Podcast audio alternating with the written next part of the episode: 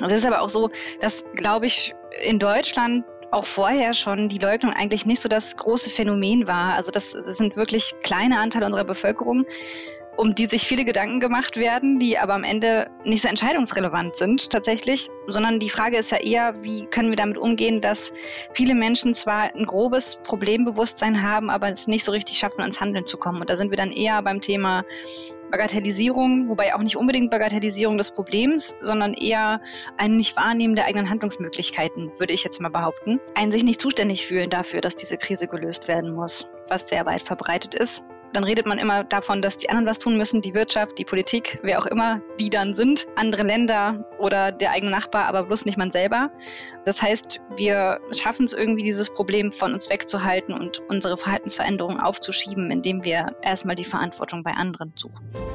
Herzlich willkommen bei Let's Talk Change in unserer Podcast-Reihe diskutieren wir mit relevanten Entscheidungsträgern, inspirierenden Innovatoren und spannenden Visionären, welche Rolle Technologien, Geschäftsinnovationen, Politik und Medien für den Wandel der Wirtschaft und Gesellschaft in Richtung Nachhaltigkeit haben.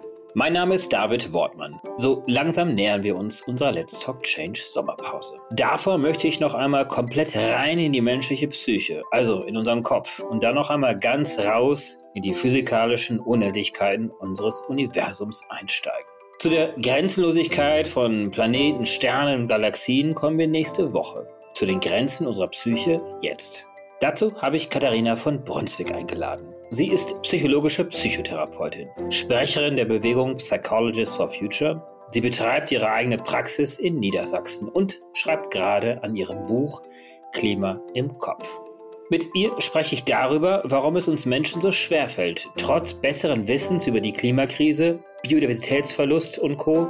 nicht entsprechend zu handeln und mit welchen psychologischen Tricks wir uns doch noch überlisten können, aus dem Knick zu kommen. Viel Spaß bei dieser Episode von Let's Talk Change.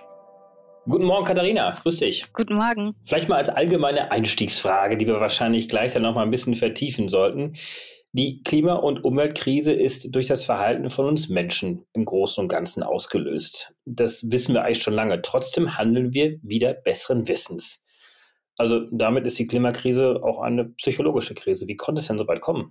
Absolut. Die Psychologie ist ja die Wissenschaft vom menschlichen Verhalten und Erleben. Das heißt, die erklärt, warum wir uns so verhalten, wie wir uns verhalten. Zum Beispiel mit umweltpsychologischen Modellen, mit denen man erklären kann, wie das umweltrelevante Verhalten von Menschen zustande kommt. Und dementsprechend, ja, steckt natürlich ganz viel Psychologie in einer menschengemachten Krise.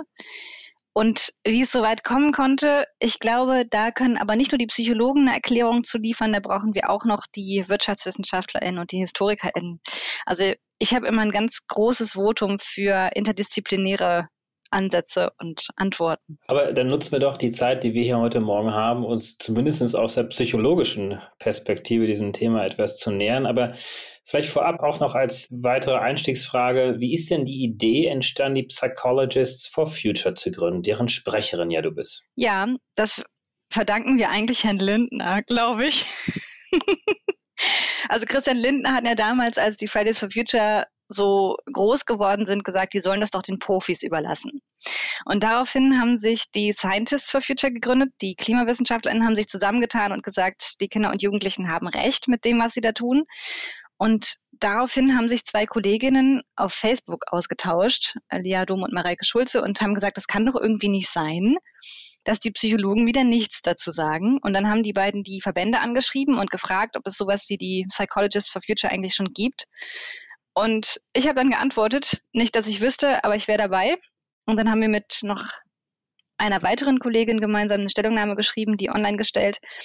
Und ich habe ehrlich gesagt gedacht, das wird so ein Rohrkrepierer, weil die Psychologen immer so furchtbar unpolitisch sind. Also wir sind ja sonst eher so sehr fokussiert auf unser Behandlungssetting und halten uns sehr mit politischen Aussagen zurück. Mhm. Aber irgendwie war das Momentum gut und dann ist diese Bewegung entstanden. Und jetzt sind wir mittlerweile ein eingetragener Verein, als gemeinnützig anerkannt mit 1000 Mitgliedern in Deutschland und internationaler Vernetzung. Also ich habe mich auf jeden Fall sehr getäuscht. Das ist ja total lustig, Katharina, weil ich gehöre ja zu einem der Begründer der Entrepreneurs for Future. Und als Christian Lindner genau jenes gesagt hatte damals, überlasst es doch den Profis, haben wir uns aus der Wirtschaft genauso provoziert gefühlt. Also war Christian Lindner doch hier so ein bisschen Pate von wahrscheinlich so einigen Bewegungen in diese Richtung hinein. Aber jetzt gehen wir doch noch mal eine Ebene tiefer. Womit beschäftigt sich denn eine Klimapsychologin und würdest du dich auch als eine solche beschreiben? Also hauptberuflich bin ich ja Verhaltenstherapeutin, das heißt psychologische Psychotherapeutin. Ich glaube, ich habe mich schon ordentlich in die Klimapsychologie eingearbeitet und also ich meine, Klimapsychologie als Fach gibt es jetzt so nicht, aber das ist einfach ein Sammelsurium aus verschiedensten psychologischen Teildisziplinen, die da zusammenkommen. Die Sozialpsychologie mit ihren Erklärungen dazu, wie einfach gruppenbasierte Entscheidungen oder Phänomene zu erklären sind. Die Umweltpsychologie, die erklärt, wie unser umweltrelevantes Verhalten zustande kommt. Kommunikationspsychologie, die sich damit beschäftigt wie man wissenschaftliche Erkenntnisse so verpackt, dass es bei den Menschen auch ankommt. Klinische Psychologie, die sich damit beschäftigt, wie verarbeiten wir das eigentlich, wie können wir auch anpassungsfähig, widerstandsfähig, resilient mit so chronischen Krisen umgehen. Also da gibt es ganz viele Dimensionen der Psychologie, derer wir uns da bedienen können in Bezug auf die Klimakrise. Ich bin ja schon etwas länger mit dem Thema Klimaschutz beschäftigt und mein Eindruck ist, dass das Thema Klimaleugnung in der Vergangenheit auch eine viel größere Rolle gespielt hat. Sind heute die größeren psychologischen Hürden eher Skepsis, Bagatellisierung und Verdrängung? Ja, da würde ich dir absolut recht geben. Also ich glaube, dass es für die Leugnung so lange noch einfacher war, als wir noch keine direkten Effekte der Klimakrise bei uns gespürt haben mit dem Hitzesommer 2018 und den Waldbränden in Brandenburg, mit den Ernteausfällen und auch mit der Überflutung im Ahrtal, spätestens würde ich sagen, ist das eigentlich vorbei, dass wir sagen können, ja, das ist was, das, das betrifft mich nicht. Und das kann ich einfach so wegschieben.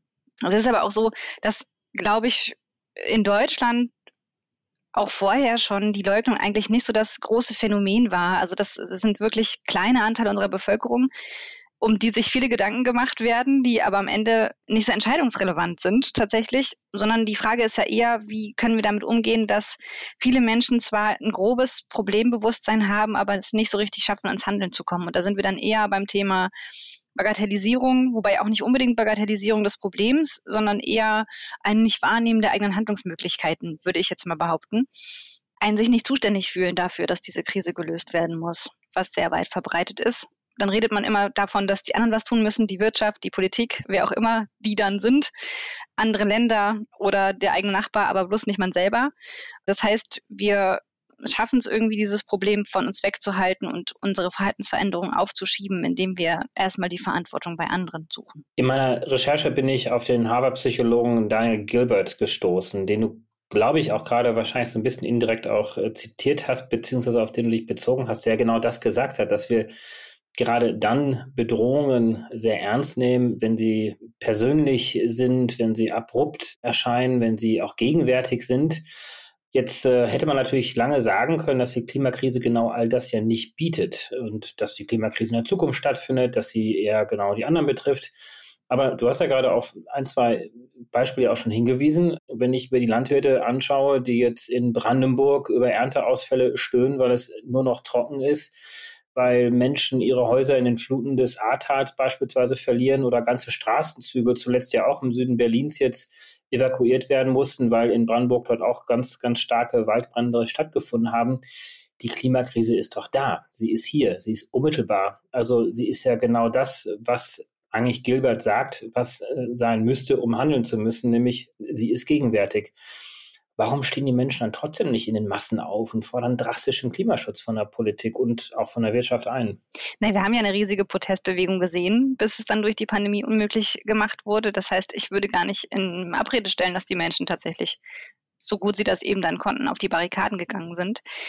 Davon abgesehen, also eine persönliche Betroffenheit ist eher noch näher dran. Also dann muss man schon jemanden kennen, dessen Haus weggeschwemmt wurde oder den Bauern, dessen Ernten ausgefallen sind.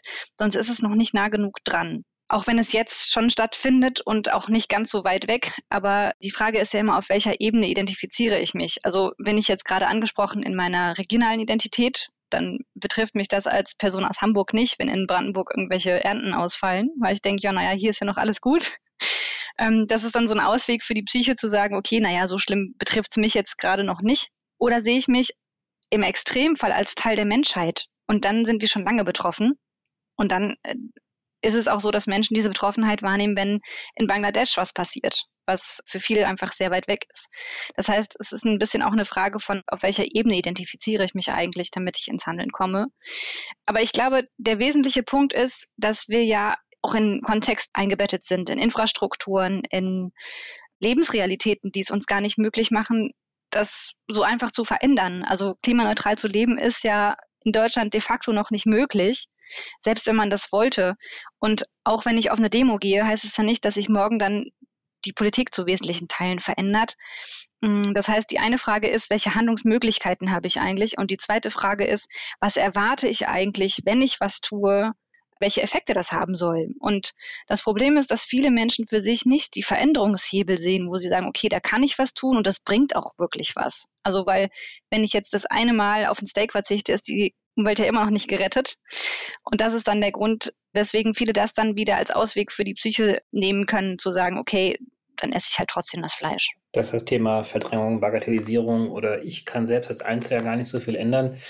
Du hast gerade auf die ja doch starke Bewegung der Fridays for Future angesprochen, die ja, wie wir alle wissen, von Greta, der damals 16-jährigen Schwedin, ausgelöst worden ist. Hat das vielleicht auch damit etwas zu tun, dass dieses 16-jährige Mädchen eigentlich den Entscheidern, die in ihren 40ern, 50ern, 60ern und natürlich auch diejenigen, die auch früher schon entschieden haben, also heute in ihren 70ern und 80ern sind, eigentlich den Spiegel vorhält und als junges Mädchen, als junge Frau sagt, ihr habt nicht ausreichend gehandelt und damit eigentlich indirekt mehr oder weniger ja auch die Entscheidungsfähigkeit, die Rationalität und schlussendlich ja auch sowas wie Intelligenz äh, in Frage stellt dieser Generation. Also ein Abwehrmechanismus. Ja, ich glaube, es gibt sehr, sehr verschiedene Gründe und viele Gründe dafür, dass ähm, Greta so erfolgreich sein konnte. Ich glaube, einerseits ist das ein Thema des Timings. Also tatsächlich hatte sie, glaube ich, Glück, das Momentum zu haben, im richtigen Moment in der Zeitgeschichte aufzutauchen. Es gab ja auch vorher schon Jugendaktivistinnen, die es nicht geschafft haben. Und ich glaube, dass ein wesentlicher Faktor auch ist, dass es natürlich erfrischend ist, wenn in der Politik so klare Worte geäußert werden. Das ist ja was, was wir sonst eher nicht erleben. Und was dann ja vielleicht auch so ein bisschen der allgemeinen Politikverdrossenheit entspricht, dass man sich so denkt, ja, die sagt das, was ich eigentlich schon immer gedacht habe. Das ist natürlich sehr sympathisch. Dann kommt, glaube ich, dazu, dass sie als Jugendliche ja eine Identifikationsfigur ist, mit der sich viele Leute identifizieren können, weil auch die, die schon älter sind als die Jugend von heute, ja alle mal jugendlich waren und genau wissen, wie das ist, wenn man feststellt, dass die Welt gar nicht so gut ist, in der man aufwächst, wie einem das immer erzählt wurde als Kind. Und man sozusagen ja diese Enttäuschung erlebt, dass die Politik nicht toll ist und dass die Welt ungerecht ist und ähm, das irgendwie verarbeitet werden muss. Ich glaube, das ist, was viele Erwachsene nachempfinden können. Und dann kommt, glaube ich, noch dazu, also jetzt sehr psychologisch, dass sie ein super Bewältigungsmodell ist. Ähm, das ist jetzt ein Fachbegriff dafür, dass sie ein Vorbild ist, was nicht perfekt ist, sondern jemand, der so ist wie du und ich, wo man sich vorstellen könnte, ja, wenn die das kann, dann könnte ich das auch. Also weil Greta ja relativ jung war und ihre Erkrankungen hat und das ja auch geäußert hat und damit sozusagen kein perfekter Engel ist oder keine Superheldin, sondern einfach ein, ein Mädchen wie das von nebenan, wo man sich denkt, Mensch, das könnte auch ich sein. Und dann fällt es uns Menschen leichter, uns mit einer Person zu identifizieren, wenn die nicht perfekt ist und uns vielleicht auch manchen Dimensionen auch ähnlich ist, was vielleicht dann bei Jugendlichen der Fall war. Das hat zur Identifizierung beigetragen, zumindest derjenigen, die ja dann später auch mit auf die Straße gegangen sind. Aber, und darauf wollte ich von meiner Frage hinaus, kränkt es ja trotzdem auch das Selbstwertgefühl derjenigen, die auch angesprochen werden, die angeklagt werden. Also das heißt, die verfallen dann wahrscheinlich auch in so einen automatischen Abwehrmechanismus, weil sie sagen, nee, von diesem kleinen Mädchen lasse ich mir jetzt nicht den Spiegel vorhalten. Ja, ich, ich weiß es nicht. Ähm, ich glaube, dass es ein Stück weit PolitikerInnen auch gewöhnt sind, dass man so kritisiert wird. Also da sind ja schon manchmal ordentlich harte Bandagen, mit denen da so gekämpft wird. Und ich glaube, wenn man sehr schnell persönlich betroffen ist, dann ist man für den Job auch nicht so gut geeignet. Gleichzeitig ist es natürlich was, wo sie einhakt in Bezug auf die Generation. Also, dass man halt so ja schon irgendwie ein valides Argument hat, generationsgerechtigkeitsmäßig zu sagen, hey, ihr habt unsere Zukunft verbaut und jetzt müsst ihr das Ganze wieder lösen. Und ich glaube, jeder Mensch mit moralischen Werten, der sozusagen auch nach diesen Werten handelt, wird sich davon angesprochen fühlen. Das heißt dann nicht, dass er halt auch danach handeln kann, Da sind wir wieder bei dem Thema Kontexte und Lebensrealitäten. Aber zumindest vielleicht eine Emotionalisierung kann dadurch erreicht werden. Jetzt äh, habe ich dich eben so verstanden, dass die große psychologische Hürde für uns Menschen ist, dass eigentlich wirksame Klimaschutzmaßnahmen in der Gegenwart ja eigentlich immer mit Entscheidungen zu tun haben, die heute ja Kosten verursachen, beziehungsweise Unannehmlichkeiten mit sich bringen. Einschränkungen oder ein verändertes Konsumverhalten beispielsweise. Um aber schlussendlich sich dann in der Zukunft die dann durchaus sehr viel höheren Kosten ja dann auch zu ersparen, die uns ja drohen, wenn wir genau jetzt nicht wirksam Klimaschutz betreiben. Also steht im Prinzip so diese sehr kurzfristige Belohnung, also des weniger Tuns heute, aber diesen positiven Konsequenzen, die ich ja in der Zukunft eigentlich erhoffe, dann gegenüber. Also wir haben es ja wirklich hier mit einer zeitlichen Asymmetrie zu tun, wenn man so möchte. Gibt es psychologische Tricks, um dieses Dilemma zu brechen? Also erstmal ja, das stimmt. Menschen fällt es total schwer, weiter als ungefähr fünf Jahre in die Zukunft zu planen und sich das konkret vorzustellen. Das hat auch wieder ähm, was mit psychologischen Mechanismen zu tun im Gehirn. Nach der Construal Level Theory kann man erklären, dass je weiter etwas zeitlich, räumlich oder auch persönlich von einem weg ist, desto abstrakter denken wir darüber nach, weil die psychische Distanz einfach sehr groß ist. Das heißt, je weiter wir in die Zukunft denken, desto abstrakter ist auch unser Denken. Und desto weniger konkret können wir über Lösungen nachdenken und desto weniger konkret können wir uns diese Zukunft auch vorstellen. Und das macht es total schwer für uns, das mit der Gegenwart aufzuwiegen, weil die Gegenwart, wie sie jetzt ist, die kennen wir ja, die können wir sozusagen spüren, die ist sehr konkret für uns fassbar. Und das mit so einer vagen Zukunft irgendwie in eine, also Waagschale zu werfen, das macht es dann total schwer. Gleichzeitig würde ich das aber auch ein bisschen in Frage stellen, dass wir das gar nicht können, weil es ja einfach also ähm, Lebenszufriedenheit macht, diese Entscheidungen zu treffen. Also es ist ja nicht nur Verzicht, es ist nicht nur negative Dinge in Kauf nehmen, sondern es geht ja auch ein bisschen um die Frage, wer will ich eigentlich sein und wie will ich eigentlich leben und was macht mich eigentlich wirklich glücklich. Und dann kann Suffizienz, also Genügsamkeit sich einfach auch total schön und sinnerfüllend anfühlen. Das muss sich nicht immer wie ein Verzicht anfühlen, bestimmte Dinge nicht mehr zu tun, wenn man das basierend auf den eigenen Werten macht, sondern es ist dann stimmig und das ist was, was ja Lebenszufriedenheit steigert und was uns auch resilient machen kann. Also stimmig, weil dann genau diese Dissonanz ja aufgehoben wird. Also zwischen dem, ich müsste eigentlich handeln, tu es nicht und ich handle dann doch danach. Aber dann brauchen wir doch eigentlich nichts weniger als einen starken kulturellen Wandel. Ja, und der braucht leider Zeit. Was sagt die Psychologin? Äh, wie bekommen wir diesen Wandel denn hin? Also ich glaube, wir sind in diesem Wandel schon drin und das ist was, was mich total freut. Das ist jetzt keine psychologische Forschung, aber es gibt gesellschaftlich auch sogenannte Tipping Elements, ähm, Social Tipping Points. Also auch da die Veränderung von kollektiven Werten und Normen ähm, und auch kollektivem Verhalten, die sehr plötzlich sehr schnell gehen kann, abhängig von solchen Kipppunkten. Und ich glaube, dass mit der Fridays for Future Bewegung und den Veränderungen der letzten Jahre wir eigentlich da schon an so einem Social Tipping Point angekommen sind, wo ein Bewusstsein sich deutlich verändert hat und das eben auch nicht wieder zurückgedreht werden kann. Also viele haben befürchtet, dass durch die Corona-Pandemie das Klimathema wieder komplett verschwindet.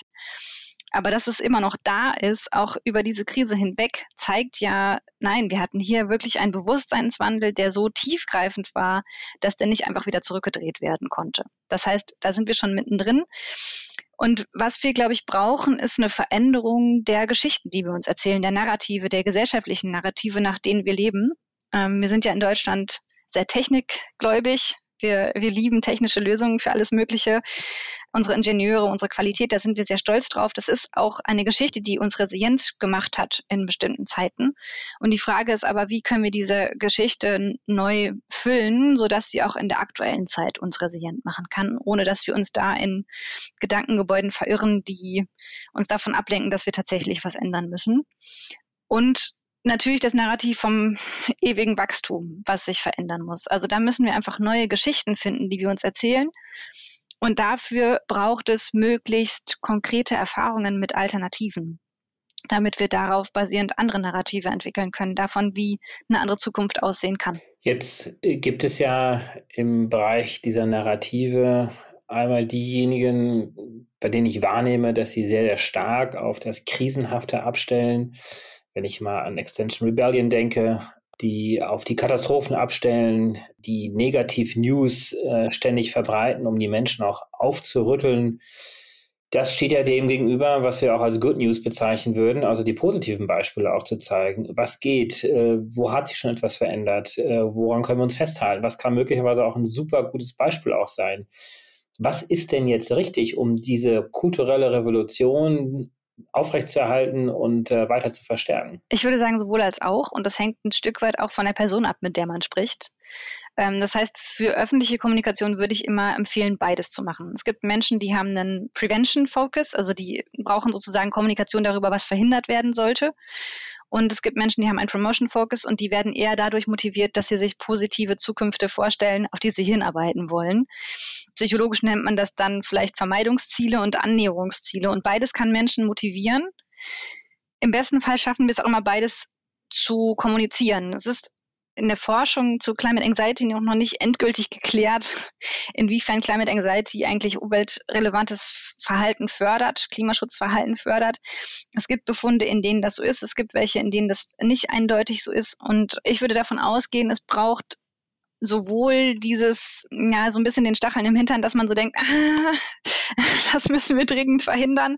Das will ich auf keinen Fall. Also so ein bisschen Wissen darüber, was das Problem ist und dass es schlimm werden könnte, brauchen wir schon, um Problembewusstsein zu haben. Aber dann brauchen wir auch eine Kanalisierungsrichtung für diese Gefühle und Handlungsoptionen, also den Hebel, den wir dann tatsächlich in die Hand nehmen und umlegen können, da müssen wir schon auch irgendwie wissen, wo geht's denn hin? Sonst ist es ein bisschen, da gibt's eine Metapher aus der Akzeptanz- und Commitment-Therapie, als würde man in ein Taxi steigen und sagen, fahren Sie mich nicht zum Hauptbahnhof. Dann kommen wir halt nie irgendwo an, weil wir nicht wissen, wo wir hinwollen. Das heißt, wir brauchen schon auch eine Vorstellung davon, wie soll das denn aussehen in der Zukunft? Und es kann sein, dass es dann natürlich nochmal ganz anders kommt, weil wir diese Systeme haben, die sehr komplex sind. Und wenn ich hier einen Hebel in die eine Richtung bewege und jemand anders einen Hebel in eine andere Richtung bewegt, dann kommt nachher was ganz anderes raus, als wir uns beide vorgestellt haben. Aber wichtig ist erstmal, dass wir losgehen und dass wir entsprechend Weichen in bestimmte Richtungen stellen und anfangen, diese Zukunft zu gestalten. Und dafür ist es total hilfreich, dass in gesellschaftlichen Nischen oder in Modellprojekten schon Alternativen gelebt werden, damit wir uns das vorstellen können. Und zum Beispiel so Sustainable Businesses, ähm, die mit einer Gemeinwohlzertifizierung arbeiten und sagen, wir, wir setzen uns andere Erfolgsindizes als rein der Gewinn zum Beispiel. Lässt sich das denn statistisch erfassen, ob jetzt 50-50 äh, beispielsweise oder 70-30 die Bevölkerung eher auf Good News oder Bad News äh, reagiert ähm, oder ist es einfach zu schwer zu erfassen? Da kenne ich tatsächlich keine Studie zu. Deswegen kann ich dir das nicht sagen. Dann gehen wir doch mal aufs Individuum, auf uns selber. Diejenigen, und ich denke mal, dass wir beide uns ja doch sehr, sehr stark und seit längerem ja auch dazu zählen, dass wir uns sehr stark für den Klimaschutz äh, einsetzen, für den Erhalt unserer natürlichen Lebensgrundlagen. Dennoch kommen ja immer wieder so Gedanken hoch, ich esse jetzt vielleicht doch nochmal das Steak hier oder buche jetzt vielleicht doch nochmal die Langstreckenreise im Flugzeug. Ist das wichtig, dass wir auch mal cheaten zwischendurch, um diesen Marathon durchhalten zu können? Oder ist es einfach, weil wir uns das ja eigentlich gar nicht erlauben können, überhaupt noch CO2 auszustoßen, dann doch wichtig, dass wir wirklich von heute auf morgen diesen ganz knallharten Wechsel vornehmen? Ich glaube, das ist eher eine Frage, die du dem Pastor stellen musst als mir.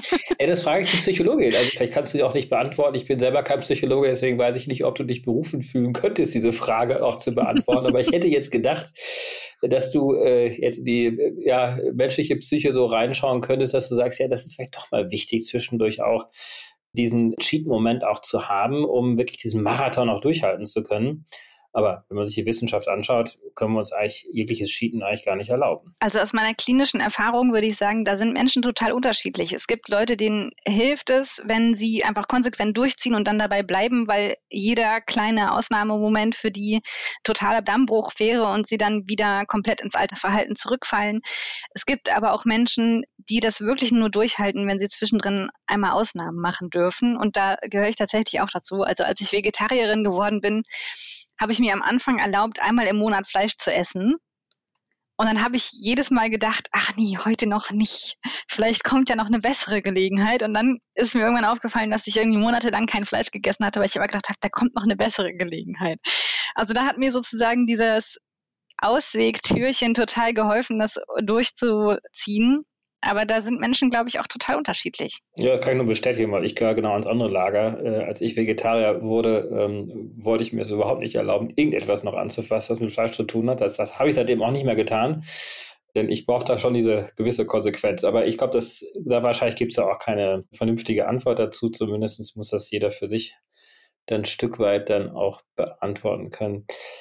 Jetzt ist ja sehr häufig gesagt worden, und das ist ja auch schon bewiesen, dass diese Zuweisung von individueller Verantwortung, was den Klimawandel anbelangt, ähm, eigentlich ein PR-Stand der Ölindustrie von vor einigen Jahrzehnten schon gewesen ist. Und seitdem laufen wir mit diesem CO2-Fußabdruck als Messlatte rum, haben dabei natürlich auch ein schlechtes Gewissen. Gleichzeitig über die Mechanismen haben wir ja auch gerade schon gesprochen, ist dann dieses Ohnmachtsgefühl da. Ich als Einziger kann doch gar nicht so viel hier schaffen. Damit ist ja dieser PR-Stand eigentlich aufgegangen. Also die Verantwortung auf das Individuum abzuwälzen und gleichzeitig keine Veränderung oder wenig Veränderung der politischen Rahmenbedingungen damit zu erzielen. Und die CO2-Emissionen ja, steigen nach wie vor. Ist es denn trotzdem wichtig, dass es jetzt nicht nur als PR-Stunt jetzt entlarvt wird, sondern dass wir wirklich auch versuchen, dass jeder Einzelne diese Verantwortung auch übernimmt und diese auch ernst nimmt. Also rein aus einer psychologischen Perspektive. Oder können wir uns damit beruhigen und sagen, ja, die Politik, die muss es jetzt einfach mal richten? Also ich glaube, schwierig an dem Satz, die Politik muss das jetzt mal richten, ist, dass wir nicht verstehen, dass die Politik ja auch wir sind und dass diese ominöse Gesellschaft ja auch wir sind. Und natürlich kann man über individuelle Verhaltensveränderungen soziale Normen verändern, also Vorbild sein dafür, dass andere Menschen ihr Verhalten auch verändern. Man kann ein bisschen auch beeinflussen, wie das Einkaufssortiment ähm, in Supermärkten ist. Das heißt, ein Stück weit Auswirkungen haben wir ja mit dem individuellen Verhalten auf die Kontextfaktoren. Natürlich ist das ein sehr langsamer Prozess. Und Gleichzeitig ist es ja auch so, dass wir da natürlich an Grenzen stoßen. Also wenn ich jetzt vor einem Gurkenregal stehe und die Wahl habe zwischen der in Plastik eingepackten Biogurke und der regional nicht in Plastik eingepackten Gurke, die aber mit Pestiziden belastet ist, dann habe ich ja nicht wirklich die perfekte Wahl. Also und wenn ich dann keine Gurke kaufe, werden sie nicht die, die Gurken aus dem Sortiment nehmen. Also so, es ist halt sehr begrenzt, was ich dann sozusagen da als Verbraucherin erreichen kann. Das muss man sich natürlich klar machen.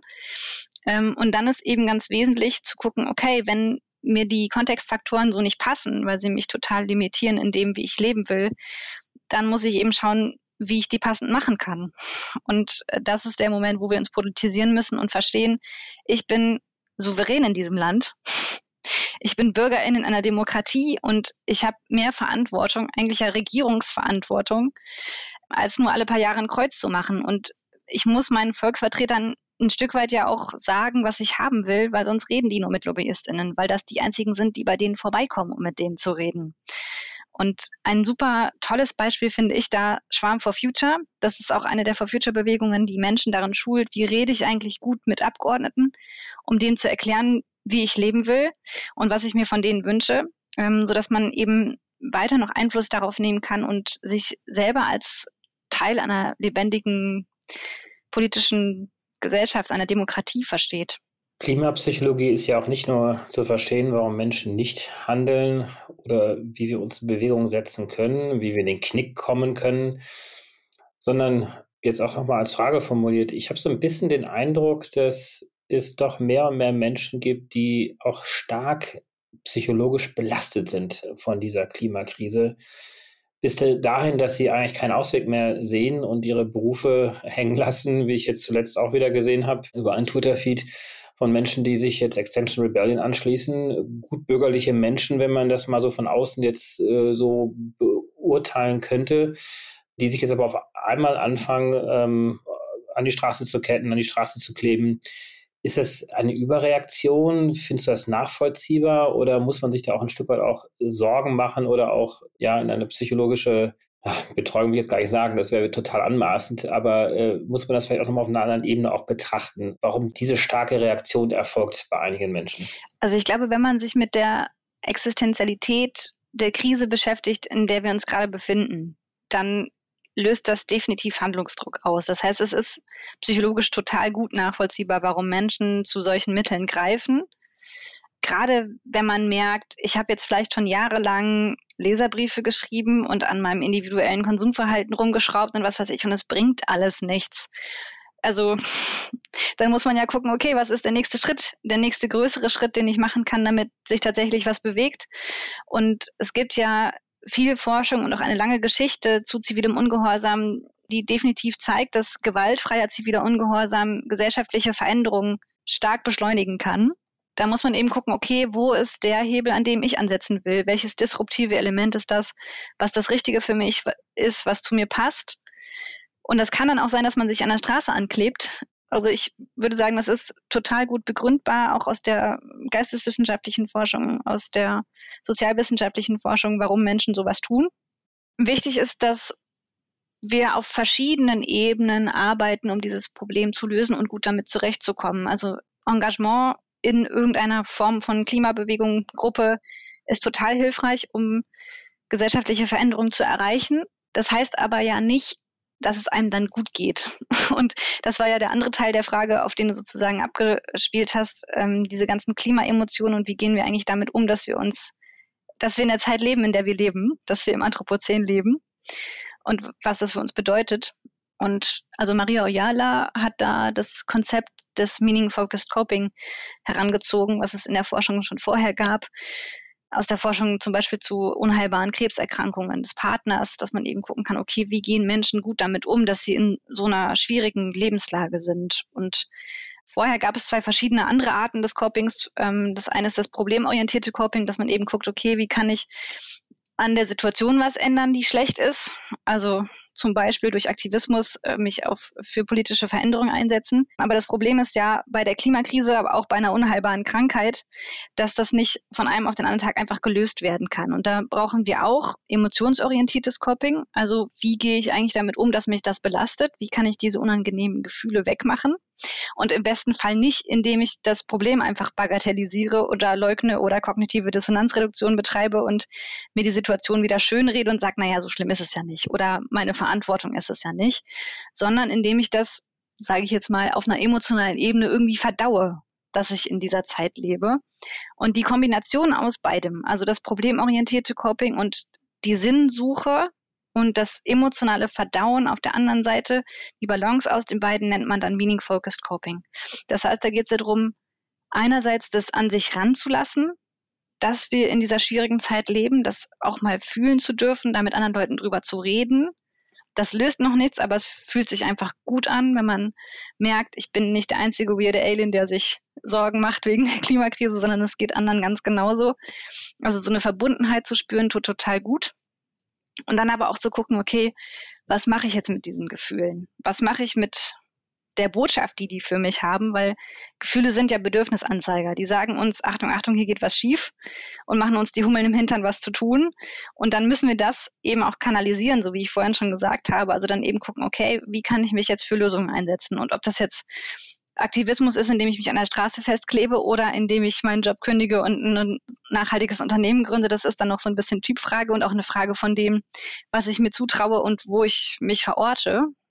Aber das ist dann eine individuelle Entscheidung. Mhm. Und das ist ja dann auch dieser Kanal, den du vorhin angesprochen hattest, den ich ja brauche, um meine Energie, meine Sorgen, meine Ängste, auch meine Hoffnung, mein Optimismus auch ein Stück weit auch in eine bestimmte Richtung zu lenken. Und das betrifft ja jetzt ja auch nicht nur jetzt die Menschen, die du gerade als Beispiel genommen hast, die vielleicht jahrelang jetzt Konsumverzicht betrieben haben, trotzdem sehen, es ändert sich nichts, sondern das geht ja weit in die Wissenschaft ja sogar hinein. Also ein, eine ja, Kohorte, die ja eigentlich sehr objektiv, sehr sachlich äh, unterwegs ist. Beispiel ist ja der NASA-Wissenschaftler Peter Kalmus, der sich ja auch relativ aufsehenserregend ähm, an die ja, Türen einer Bank gekettet hat äh, vor einigen Wochen und Monaten, weil er eben auch als Wissenschaftler gar nicht mehr weiß, wie er denn da jetzt weitermachen sollte. Vielleicht kurz zum Ende unseres Gesprächs, Katharina. Du schreibst gerade auch ein Buch, Klima im Kopf. Worum geht es denn da? Ja, Klima im Kopf ist so ein, würde ich sagen, psychologischer Rundumschlag. Also ich beschäftige mich einmal mit